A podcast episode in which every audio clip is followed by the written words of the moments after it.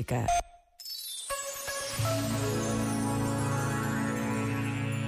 Sobre o modo como vivemos presos à ditadura do tempo, lamentava-se Paul Valéry já no início do século XX.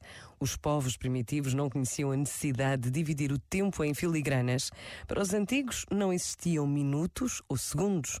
Artistas como Stevenson ou Gauguin fugiram da Europa e aportaram em ilhas onde não havia relógios. Nem o carteiro, nem o telefone apoquentavam Platão. Virgílio nunca precisou de correr para apanhar um comboio. Descartes perdeu-se em pensamentos nos canais de Amsterdão.